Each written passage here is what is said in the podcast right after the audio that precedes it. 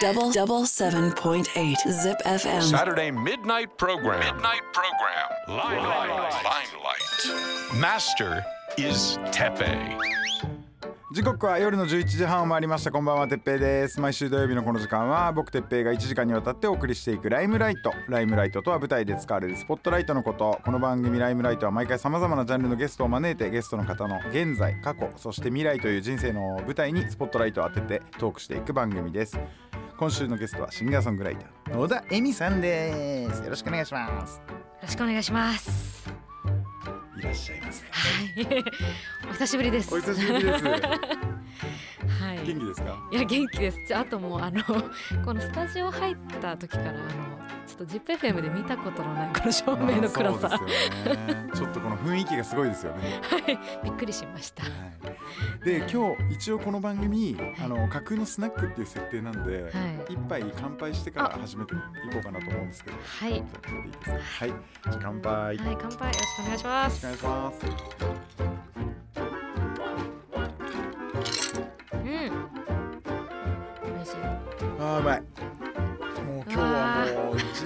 もしてなかったんで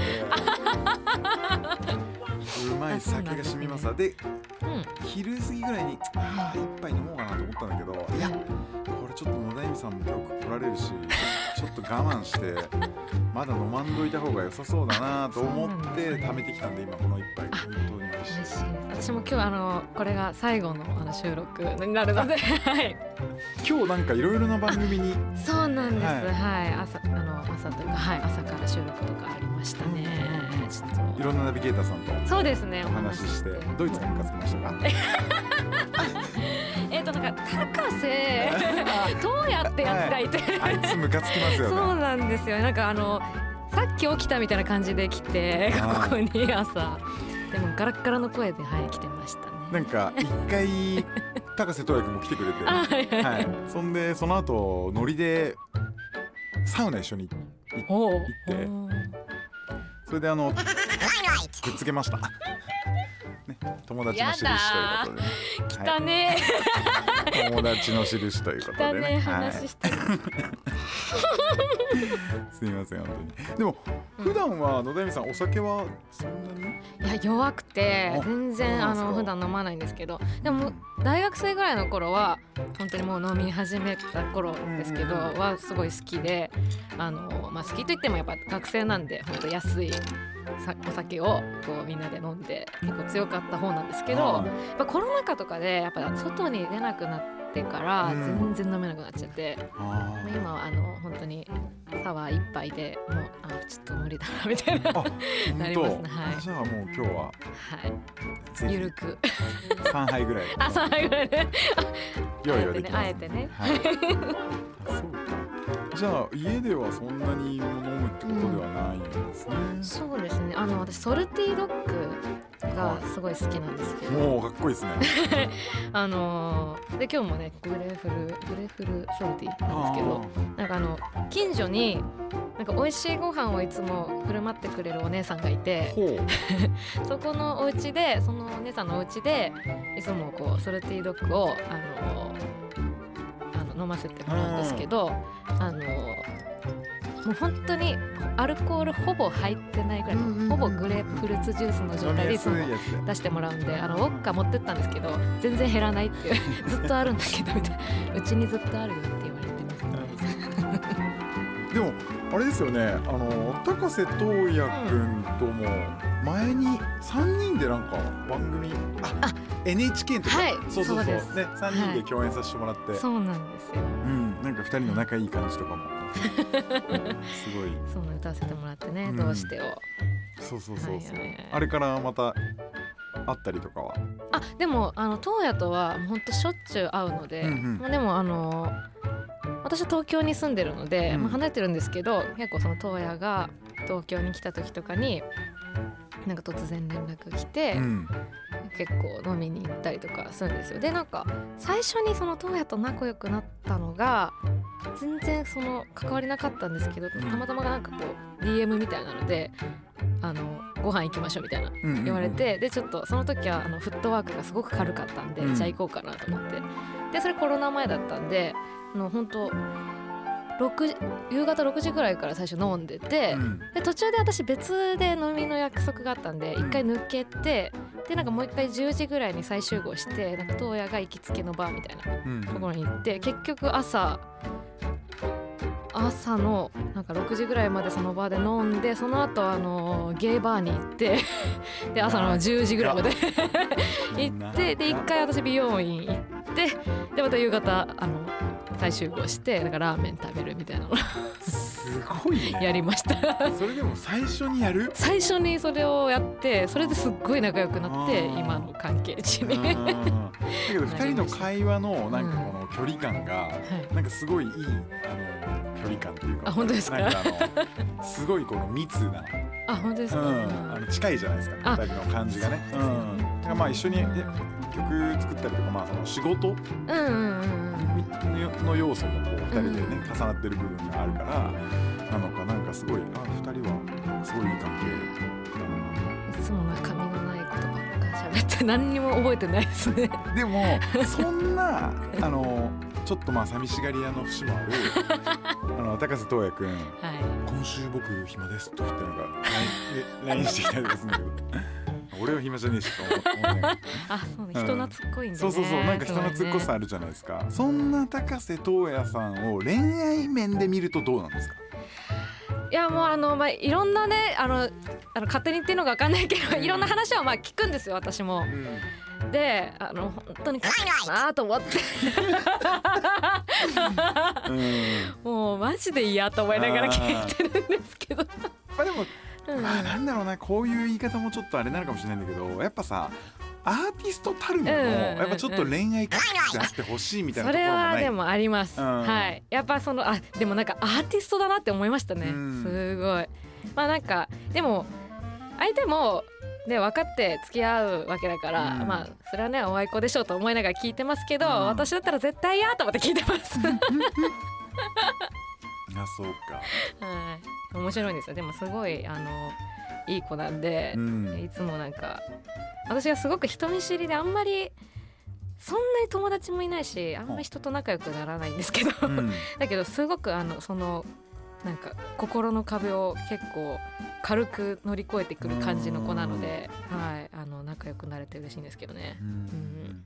そっか。いやでも確かに恋愛 そうだもん、うんでど今はどうなんでしょう？だけどさだけどさなんかさその男女の友情とかそういうのうん。結構テーマじゃないですか、はい。人類の。うん。だけどさそういうところで例えば僕と高瀬戸君は、うん。そのまあチンコとチンコを先っちょくっつけてるとしても、別に恋愛のところには絶対に行かないから、うん。だからお互いのそういう恋愛でもはははってこう笑えたりとか 応援したりとかうん。っていう関係性ができるし、はい。でも男女もうん。お互いがこいつはないなって思えた瞬間からうん。それに近いような関係にななれうんるこの友情みたいなものっていうのは絶対あるじゃないですか。そうですね。うん。なんかお互い絶対タイプじゃないだろうなって思うんですよ。うん。なんか。でもうなんか話してても本当になんかよくやっぱあこれだけ仲いいから、うんなんかえどうなのそこみたいな言われることあるんですけど。なんかさこれもさなんか人って変だなとか思うんだけど 隣同士で一緒に番組に立ってるだけで、うん。あの子と付き合ってんでしょとか、えー。めちゃくちゃメッセージ来たりとか。だからみんなやっぱ、こうテレビとか見てるとやっぱそう思ったありとそうですよか、ね。確なんかするんですよね。ね。だけどね本当になんかこう本当になんか友達うん。というか本当面白いなんかダメなところもお互い知ってるし、うんうんうんなので、まあ、あとね、まあ、そういうなんか恋愛関係とかになったら仕事できないんでもう性格的に私は。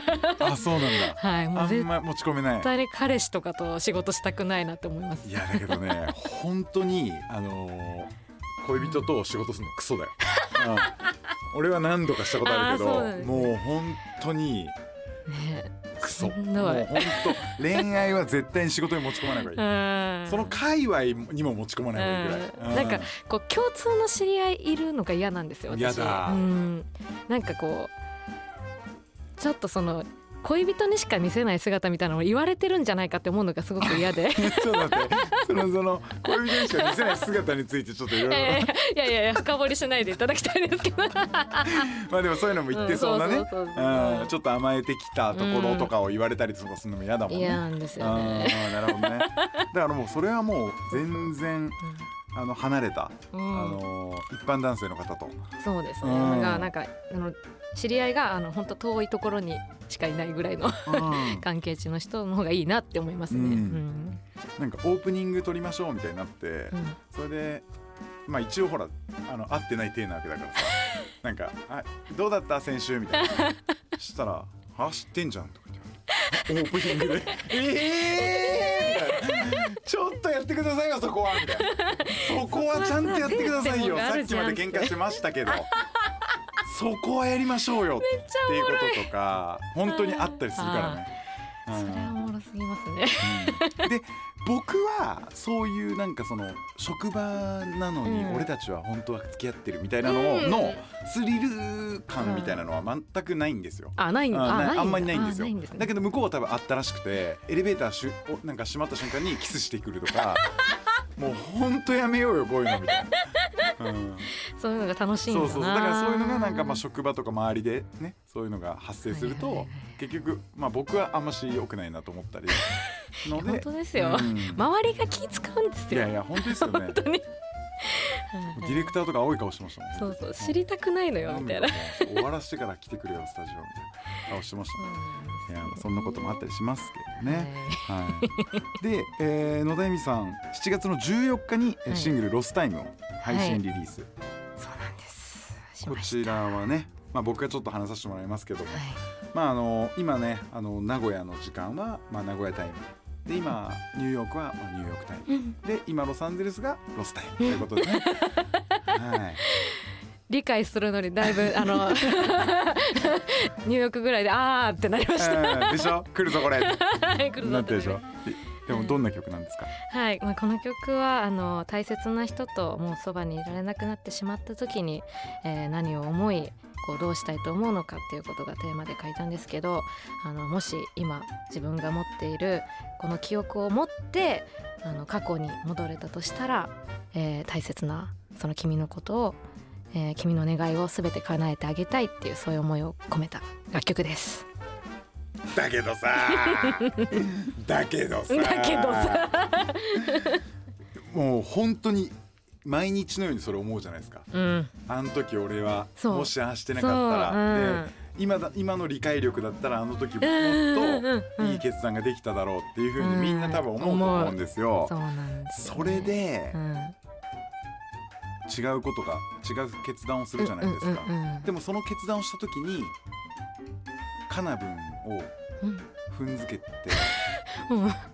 うん。その決断をしたパターンの時は、あーなるほどね。うん。そうそうそう。うん。その時はいい踏まなかったのに、ね。はい。その時の決断のとパターンは踏んだパターンでそでね。そのカナブンを踏んだことによってバタフライエフェクトのカナブンバージョンじゃないですけど、もう今もう世界はもうそうそうなんです滅びて、もうあのうん人間がもう人間を追っかけて人間の肉食うみたいな世界になってるかもしれないわけじゃないですか。そうなんかやり直したからといってやっぱこううまくいくわけではない。2回目だからといってうまくいくわけじゃないじゃないですか、うん。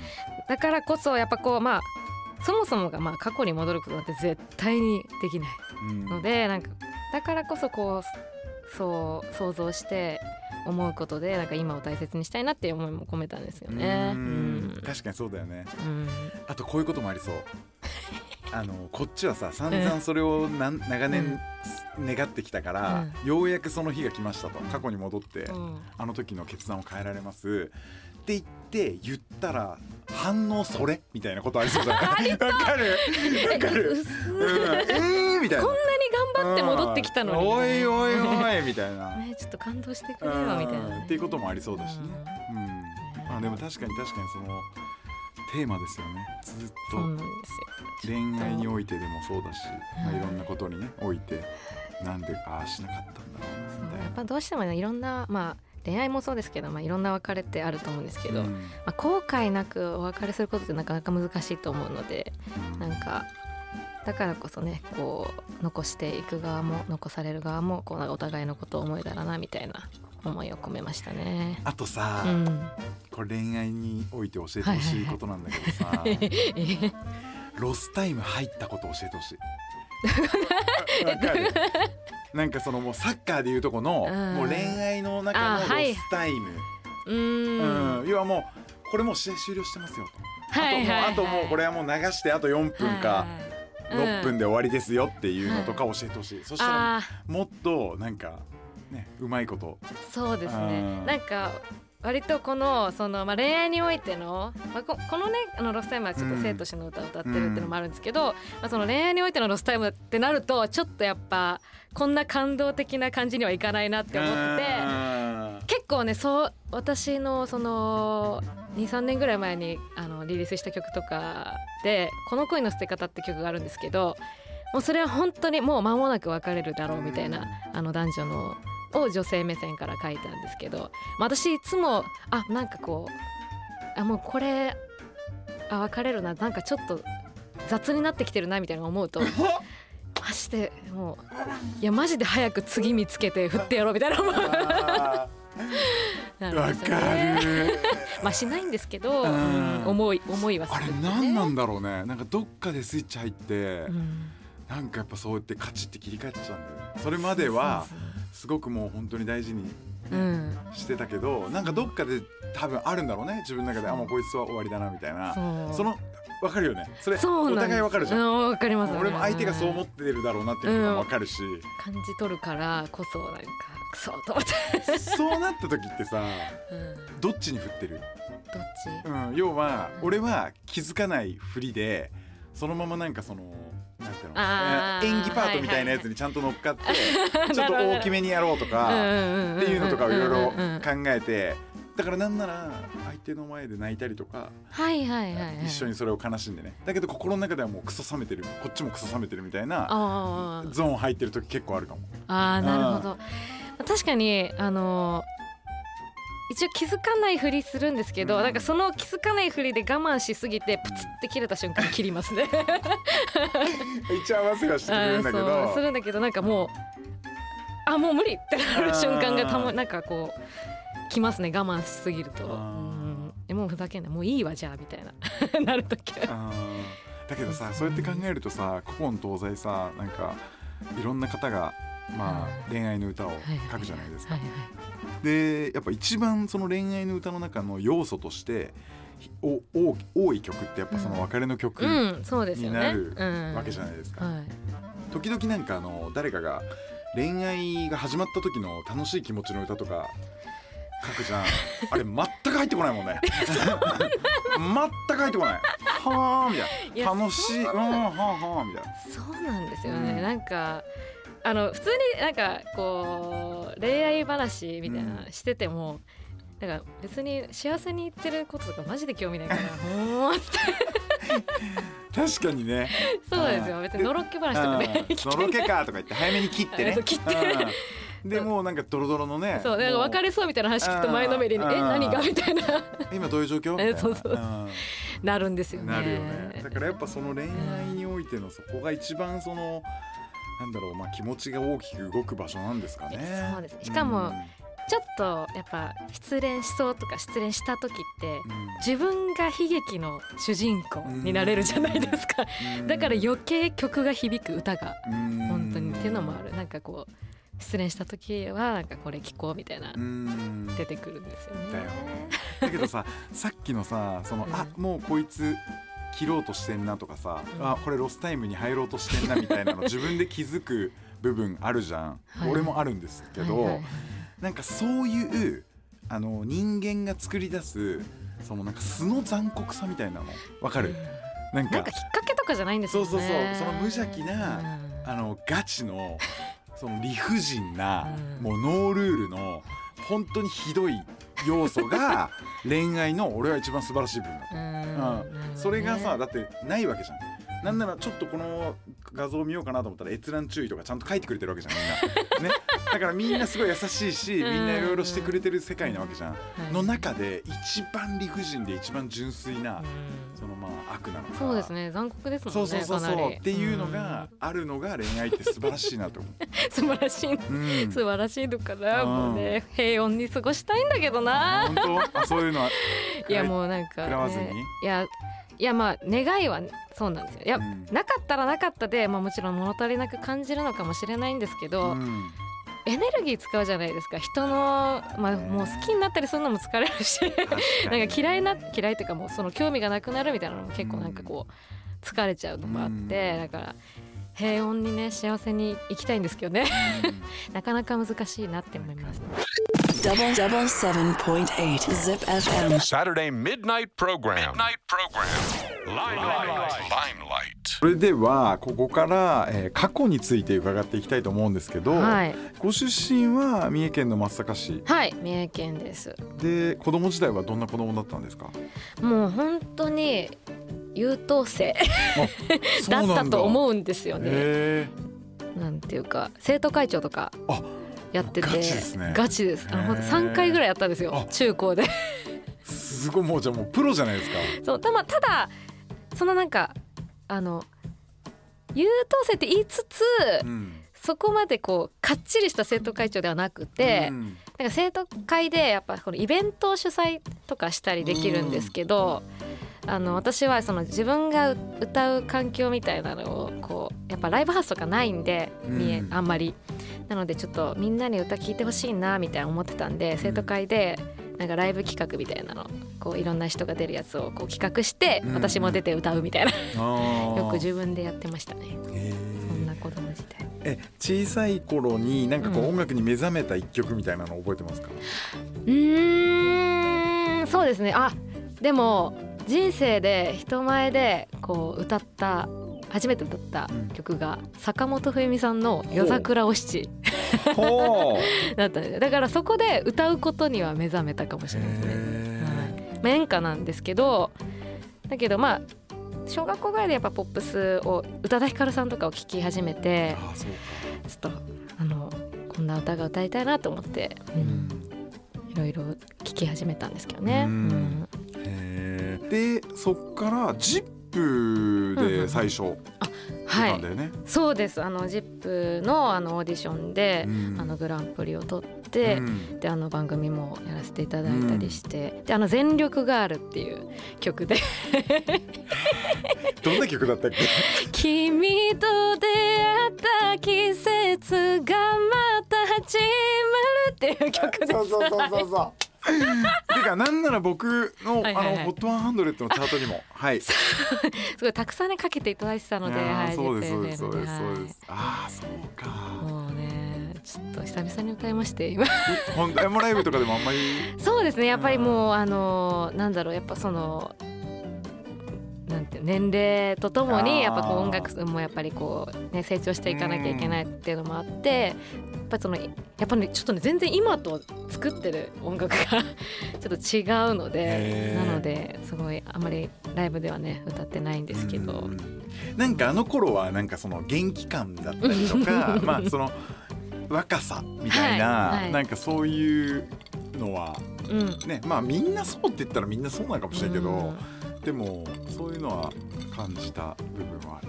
そう大学生だったんで。だよね。えだからもう本当にじゃあ右も左もわからない中、うん。もう10分にうん。って感じで、そうだから喋るのもすっごい苦手意識が強くて、うん。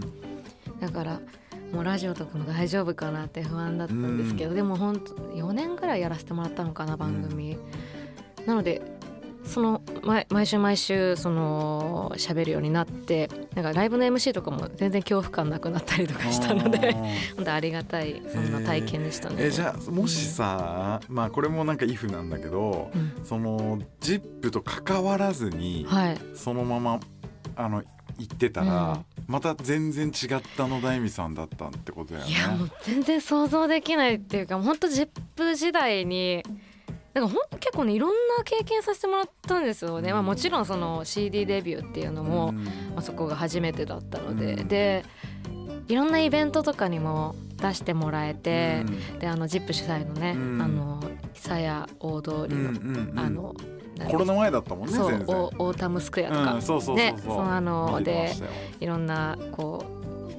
私のこと知らない人たちもたくさんこううんいる中で歌うみたいなのとかもすごいあの楽しかったし経験になったしみたいなので。だから全然 ZIP にいなかったのでエミは全然想像できないですね。もしねあの デビューしたらまたね 全然違ったね野田恵美さんだったのかなとかいろいろ今考えたんだけどまあ向こうはそういうのやってないのかもしれないけど。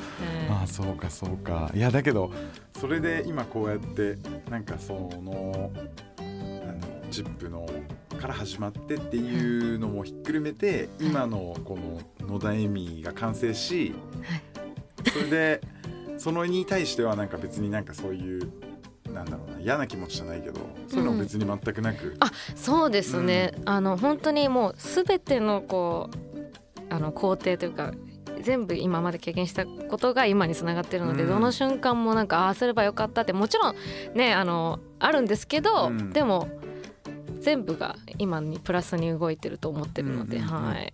その瞬間の自分も好きでしたね。うんじゃあこれあの過去パートのお決まり質問なんですけど、過去を振り返ってみて、はいまあ、好きな時代に戻れるとしたらはい。えいつの時代に戻りたいですか？でまあ今日の話の流れ的にはもしかしたらこの時に戻ってこれをやり直したいがあるかもしれないから、まあ、そういうタイミングでもいいしでその時の、えー思い出の曲を教えてほしい。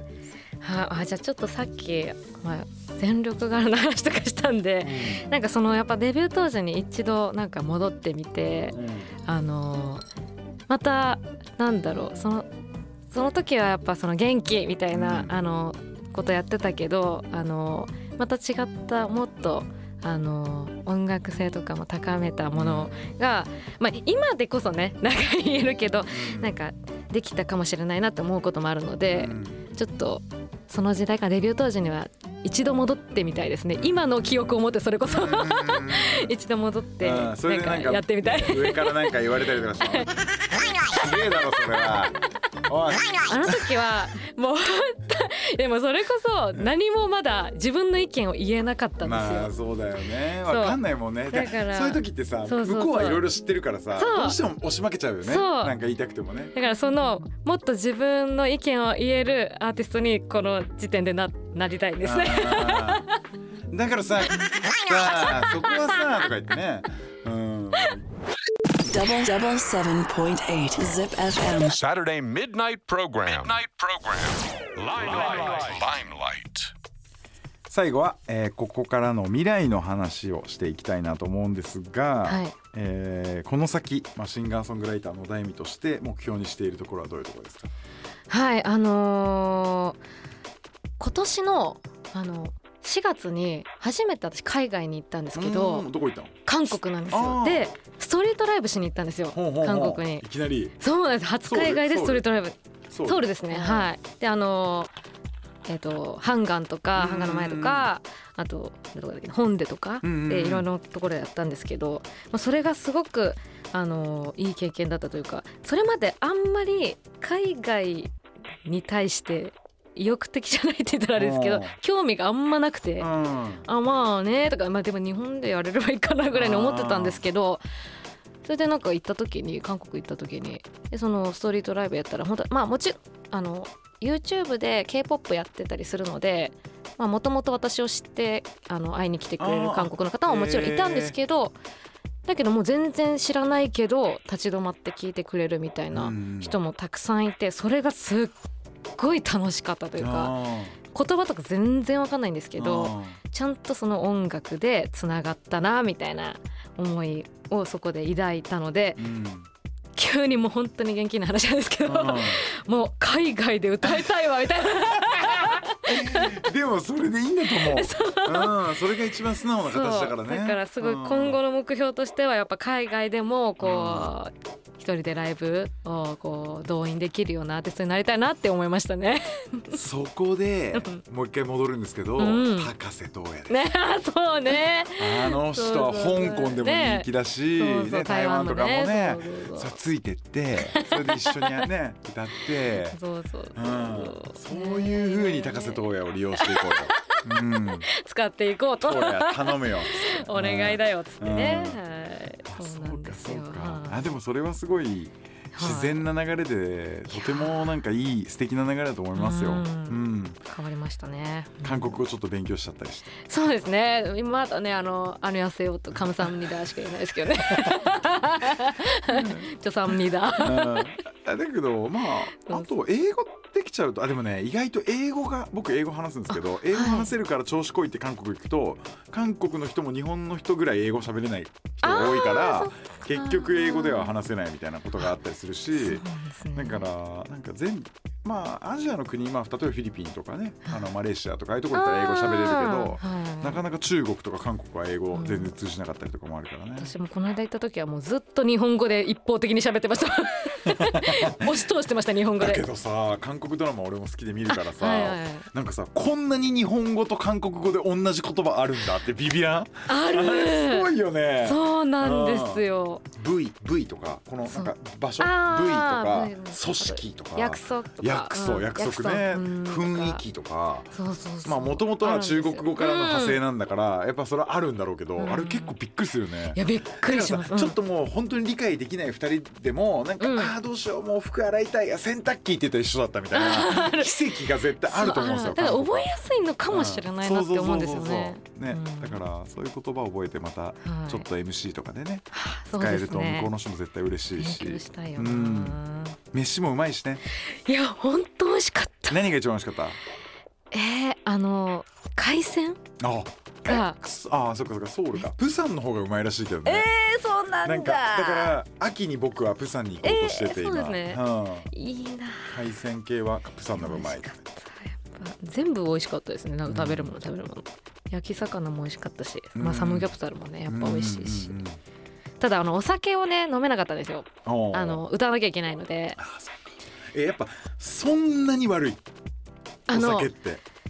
もう翌日全然声出なくなっちゃうんですよ。本当サワーとか一杯飲んだだけで。これも今のもかなり悪いんじゃない？でか明日3曲ぐらい歌ってもらったよ。明日のあの午前中は声出ますよね。あのあの夕方ぐらいまで出ます。い本当？あじゃあめっちゃ悪いことしちゃったね。や全然いやあの明日の夕方まであの仕事ないんで。あよかったよかった。うん。あそっかそっかえー、やっぱそうなんだね。そうなのでちょっとマッコリをね飲みたかったんですけどうん。全然飲めなかったですね。あそっか。僕は明日から韓国なんですよ。いやー羨ましい。行きたい明日が妻の誕生日なんです。はい。素で敵な。向こうで誕生日やるんですけどおろろろ。3日間行って全ての飯をチゲ食べようと思ってて。えー、なもんで？うチゲ特化の旅にしようと思ってて。あそうなんですか？なんで、まあ、天ちゃんチゲっていう味噌のチゲとか、はいはいはい。キムチチゲとか なんかホルモンチゲとかもうチチゲゲというチゲを全部食ってこようと思って。えどこ行ってあの辺ソウルに行ってはい、それでなんかまあそういう、うん。あのチゲの番組がネットフリックスにあって「スープの国」っていう、あのドフードドキュメンタリーなんですけどもしよかったら見てみてください。それでいろんな美味しいチゲの店が出てくるんですけどまあそのうちのちょっと興味2軒ぐらいちょっと行ってこうかなえー、でもチゲ食べたいな。いいっすよね。ただ本来はやっぱもう本当1月とか2月のくそ寒い時にあ「うー」とか言いながらチゲ食うのが理想じゃないですか。ー頭あるからね。まあだけど、まあ、今回はちょっと夏なんですけど。暑そう。うん、チゲ旅、汗うん、かいて。行ってみようかなと、はい。まあなんかあのツイッターとかにもあげるんでもしよかったらはい。してあげてい。ただいて。見ますはい、ありがとうございます。ありがとうございます。そして、あの YouTube の方もはい。登録者数がおよそ20万人、すごいです10ね万人ですね。も売ってくださいよ。うえ？売ってください登録者を。そういうのできないから。なんかあいつ買ってるとかいうのある聞くじゃん。だからもう売ってください僕に、うん。うん、ます15万人売ってください。だいぶだいぶ減らすな。でも一人1万あ一人100円？で15万円？15万。人いや違うか。一人1円で買っても15万人買ったら15万か。うわ高っ。すごい。高っ。うんいや本当になんかあの、まあ、YouTube ねあのコロナ禍で始めたんですけど、うん。こんなにあの聞いてもらえるとは思ってなかったんで。ねでも本当に嬉い。い一つのまあ野田恵美さんの人生を振り返った時の転機の一つそうですね。ですねこれは本当になってますね。うん、まあでもやっぱコロナ禍を振り返るとあんましこうポジティブなことがないじゃないですか、うん。だけどそんな中こういうねあの、うん。はのはポジティブに、ね、そうですね。本当やることなかったんで。マジでぼーっとしてましたからねずっと毎日。なのででもなんかこうやって自らこう動いて頑張ってる姿を見せればちゃんとこうついてきてくれる人がいるんだなってこう気づけたので、いい機会になったなって思います。うんうんうん。うんそれではまああの先のまあ展望として、まあ、海外いうん。ろいろやっていきたいっていうところはお聞きしたんですけど、はい。何かこう近いところで何かはい。これやりたいとか、あれやりたいとかまあそれはもう音楽のことだけじゃなくても。そうですね。でもあのこの今あの7月14日に出した「ロスタイム」っていうのが、まあ、メジャーの、はい、シングルになるんですけど、あのこのね1年半ずっと曲を書き溜めてたんですよ。ずっとこうリリースもできなかったので書き溜めててその大切に書いた曲たちがたくさんあるので、うんそれをまずはこうみんなに新しいのだいみをこう届けるっていうのが直近の目標かなって思います。うん新しい曲がたくさんあります。ZIPHOT100 の方に届くのを楽しみにぜひお願いします皆さん聞いてください。It's a great idea. It's all about the music. The music. I guess the greatest thing in the whole world. I like how I never hear the same thing on the radio. It's always different. It's always different. It's always different. Oh, it's a great idea. It's all about the music. I like, like, like, like. Music. I would play Music. and I would play. Music. Zip FM. Limelight. Limelight.